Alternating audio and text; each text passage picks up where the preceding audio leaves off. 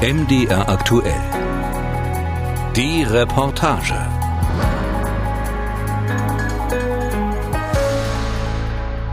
Überraschend gut gelaunt steht Dr. Claudia Erler vor dem Münchhausen Museum in Bodenwerder. Verschmitzt zeigt die Direktorin auf ein Plakat neben der roten Eingangstür. Münchhausen mit Mundschutz und Blumen. Zitat, er danke allen Helferinnen und Helfern für ihre Leistung in der Corona-Krise. Statt den 300. Geburtstag des Freiherrn mit internationalen Gästen zu feiern, war das Museum wochenlang zu. Doch Claudia Erler hat sich ihren Humor bewahrt. Der große Vorteil bei Münchhausen, dass er wirklich hier gelebt hat, ist ja, dass wir das locker verschieben können. Er bleibt ja ein Sohn von Bodenwerder. Das kriegen wir schon noch hin. Die studierte Erziehungswissenschaftlerin mit wuseligem blonden Haar ist erst rund ein Jahr neue Direktorin. Die gebürtige Leipzigerin freut sich, dass sie nun mehr Zeit hat, das Museum Museum umzugestalten. Sie zeigt auf eine Skulptur im Park vor dem Haus. Der bronzene Freiherr zieht sich samt Pferd am eigenen Schopfer aus dem Sumpf. Die Münchhausen-Technik, ein Sinnbild. In allem steckt eine Chance. Und Sie kennen ja den Wahlspruch von Münchhausen. Man muss sich nur zu helfen wissen. Er ist ja aufgewachsen unter diesem Motiv Nec aspera terrent, das heißt, sich von Widrigkeiten nicht kleinkriegen lassen. Zu Münchhausens Zeiten war Bodenwerder eine Weserinsel mit Schiffern und Fischern, heiß umkämpft und oft überflutet. Münchhausens Geburtshaus neben dem Museum war privilegiert. Es lag höher. Weserrenaissance, bescheiden aber schön. Das ist jetzt das Rathaus. Wenn Sie reingucken wollen, ja. ich habe den Schlüssel. Dann kann ich Ihnen gleich das große Bild zeigen. Da sind die beiden.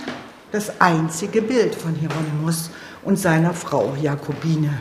Beide natürlich idealisiert, ist klar. Mit Hut, Perücke und Brustharnisch ausstaffiert, schaut der Freiherr fast schüchtern von der Leinwand. Dabei hatte der Gutsherrensohn ein spannendes Leben. Ja, wenn er auf seiner Freitreppe sitzt und den Kirchturm anguckt, dann erinnert er sich, wie das war. Und erzählt, stellt euch mal vor, was ich erlebt habe. Dieses Leben illustriert Claudia Erler im Museum. Das ist in der benachbarten mittelalterlichen Wohnburg untergebracht, die Münchhausen als Zehntscheune diente. 2002 wurde das Gebäude mit dem hohen Steinsockel vorbildlich saniert. Die Direktorin hat es in den letzten Monaten entstaubt und frische Ideen eingebracht. Neben der Treppe zum ersten Stock hat sie einen Zeitstrahl aufgeklebt. Wir gehen jetzt von 1800 los. Sie sehen, dass er 1797 gestorben ist und gehen jetzt zu seiner Geburtszeit 1720. Er wächst auf im Absolutismus und kommt genau zu dem Zeitpunkt hierher zurück, wo die Aufklärung richtig beginnt. Und damit hat er eine zweigeteilte Biografie. Sie kommen hier hoch und sehen natürlich als erstes seinen Taufstein, ist also tatsächlich geboren. Es ist keine Comicfigur, es ist ein Mensch. Aus einer angesehenen Familie. Sein Onkel ist Premierminister von Braunschweig-Lüneburg und gründet die Universität in Göttingen. Doch seine Mutter, Witwe seit er vier ist, lässt Hieronymus traditionell zum Pagen ausbilden. Eine Weichenstellung. Wortwörtlich als Ziel der Pagenausbildung ist das Thema Geistesgegenwart und Redekunst als Geschick geistvoll zu führender Gespräche. Seine Begabung wird gefördert. Den abenteuerlichen Stoff erlebt er selbst. Mit 17 meldet sich Hieronymus, um Page eines braunschweigischen Prinzen zu werden, am Zarenhofe in Petersburg. Dorthin reitet er wochenlang durch Schnee und Eis. Münchhausen hat also in Petersburg Bälle und Jagden. Das hat er alles erlebt. Er war ja der Page des zukünftigen Ehegatten der Zarin. Und für ihn kämpft er in vielen Kriegen. Doch nach einer Palastrevolte wird sein Herr samt Gemahlin Anna Leopoldowna verbannt. Münchhausen ist inzwischen in Riga stationiert, heiratet seine landadlige Jakobine und kommt die Karriereleiter nicht mehr höher. So kehrt er mit 30 Jahren als Rittmeister auf sein Gut in Bodenwerder zurück und baut sich einen Pavillon. Gucken Sie zum Fenster raus. Das ist die legendäre Grotte. Es ist also warm dass Münchhausen sich dort zurückgezogen hat und dort erzählt hat.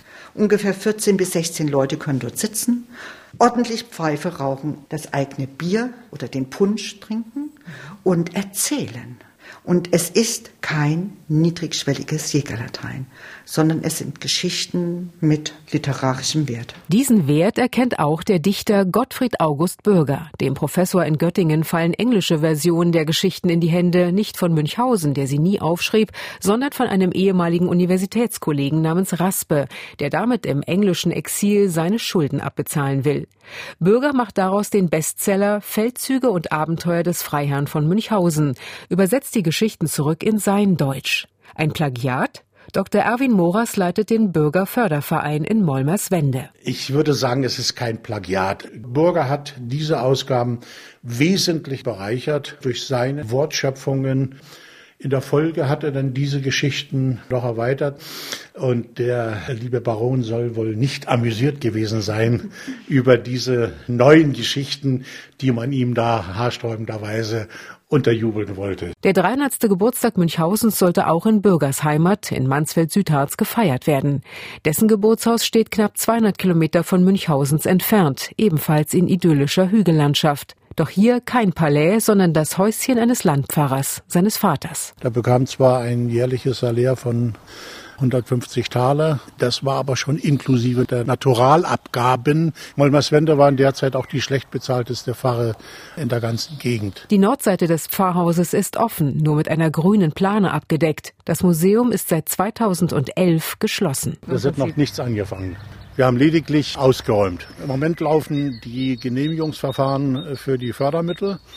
Wir haben die Zielstellung noch in diesem Jahr dann mit der Rekonstruktion des Haupthauses zu beginnen. Es muss am Fachwerk einiges erneuert werden. Weiß der studierte Bauingenieur und erinnert sich an die Molmerswender Münchhausen Festspiele zu DDR-Zeiten. Zum Jubiläum sollte die Theatertruppe aus Bodenwerder in die 240 Seelengemeinde nach Sachsen-Anhalt kommen.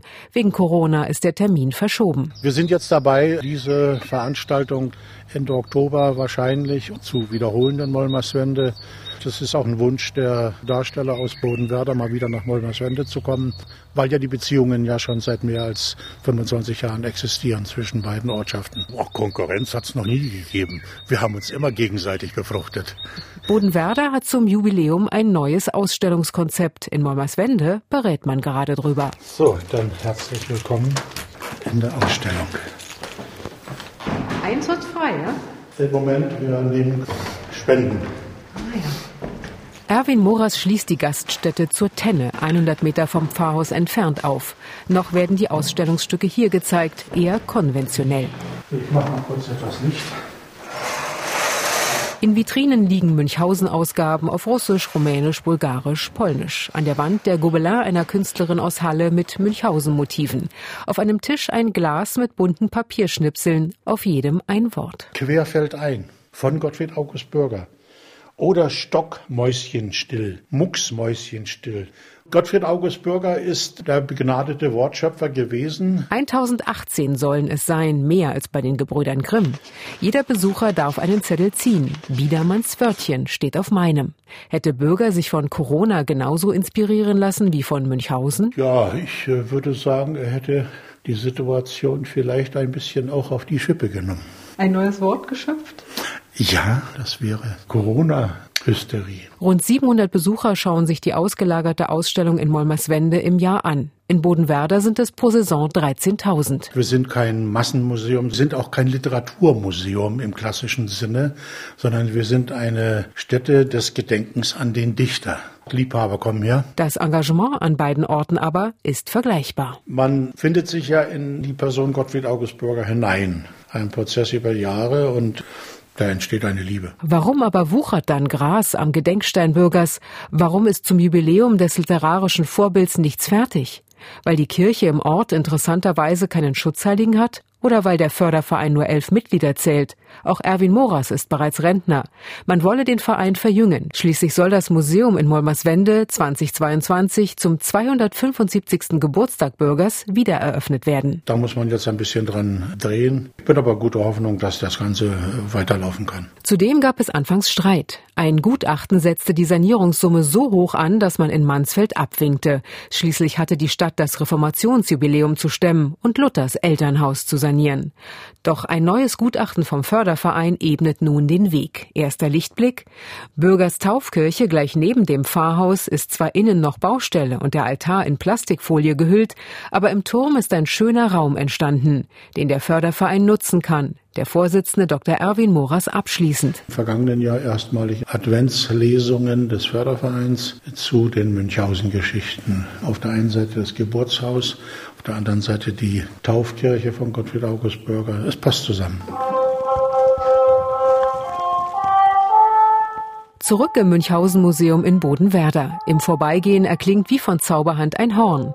Darüber hängt eine große Flüstertüte. Gingen dem Freiherrn Bier, Brot und Speck in seiner Grotte aus, orderte er damit Nachschub. Was aber erzählte Münchhausen seinen Gästen? Fake News oder Fantasy?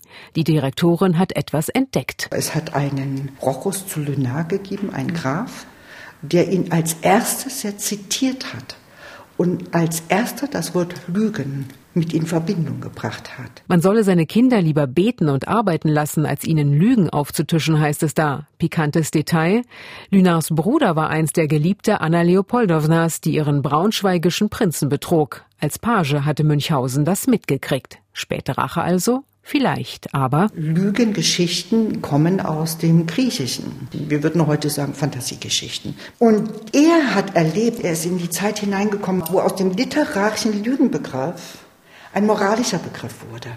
Und das ist das Dilemma. Claudia Erler bricht noch eine Lanze für Münchhausen, der verärgert, verarmt, von der zweiten viel zu jungen Frau betrogen, endet. Zu Lebzeiten aber war er ziemlich up-to-date und verarbeitete die neuesten Errungenschaften seiner Zeit. Die Geschichte mit dem Entenflug. Zur gleichen Zeit ist der Ballon erfunden worden. Jetzt kommen wir doch zu Bürger, der dann solche Sätze formuliert wie, ich nehme eine Ente nach der anderen die Luft raus. Also kein Lügenbaron? Man macht das raus eine Primitivaussage, die jeder versteht.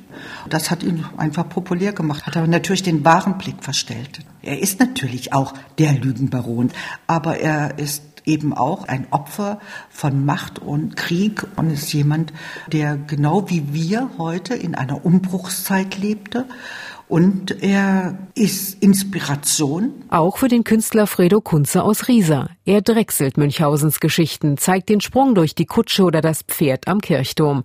Seine bunten Figuren sollten unter Museumsdach Höhepunkt des Jubiläums sein. Hier der Fredo Kunze ist der einzige, der also in 3D das jetzt wieder darstellt und diese Geschichten an dem Höhepunkt der Situation packt. Und die Geschichten bieten das. Und ich glaube, das ist die Faszination. Hoffentlich könne sie die Werke länger behalten, sagt Claudia Erler, damit nach Corona-Schließung auch viele Besucher sie sehen können. Vorher waren sie in Dresden ausgestellt. Und dort hieß die Ausstellung, der Baron lügt. Und da habe ich gesagt, stopp, der lügt nicht. Und dann haben wir zusammen auf dem Sofa gesessen und haben gesagt, wie nennen wir denn die Ausstellung? Und die Ausstellung heißt Fantasie lügt nie. Obwohl in Bodenwerder alles strahlt und glänzt, ist Claudia Erlers Wunschliste noch lang. Künstler aus ganz Europa sollen Münchhausens Geschichten in Videos erzählen. Das Projekt hat sich durch Corona verzögert. Immerhin stehen die Stühle für potenzielle Zuhörer im Museum in Bodenwerder schon im richtigen Abstand. Außerdem die alte Lateinschule, wo Münchhausen hingegangen ist. Ich wünschte mir, dass das ein Heimatmuseum wird. Uns fehlt aber noch eine Gemäldegalerie, denn wir haben unfassbar viele Bilder. Inhaltlich möchte Claudia Erler Münchhausens Heldenmythos abbauen, den aus dem Hans-Albers-Film von 1943 mit zerstörerischem Ritt auf der Kanonenkugel, wo Münchhausen doch viel mehr unverrichteter Dinge zurückkam. Diese Prägung des Gedanken des Dritten Reiches prägt heute noch das Münchhausen-Bild des Helden. Das muss dringend bereinigt werden. Museumschefin Dr. Claudia Erler resümiert zum 300. Geburtstag des legendären Freiherrn mitten in der Corona-Krise. Wenn wir in das Jahr 2020 denken, dann wird eigentlich noch mehr deutlich, dass das ein mindestens europäisches Thema ist, dass wir zusammengehören. Und es wäre ein wunderbares Fest geworden, wenn die Vertreter aus den Ländern alle da gewesen wären, die sich um das Thema kümmern. In Bodenwerder und in Molmerswende wird man sich kümmern. Mit Münchhausens Motiv in bürgerscher Formel. Also mit Mut und Gegenwart des Geistes.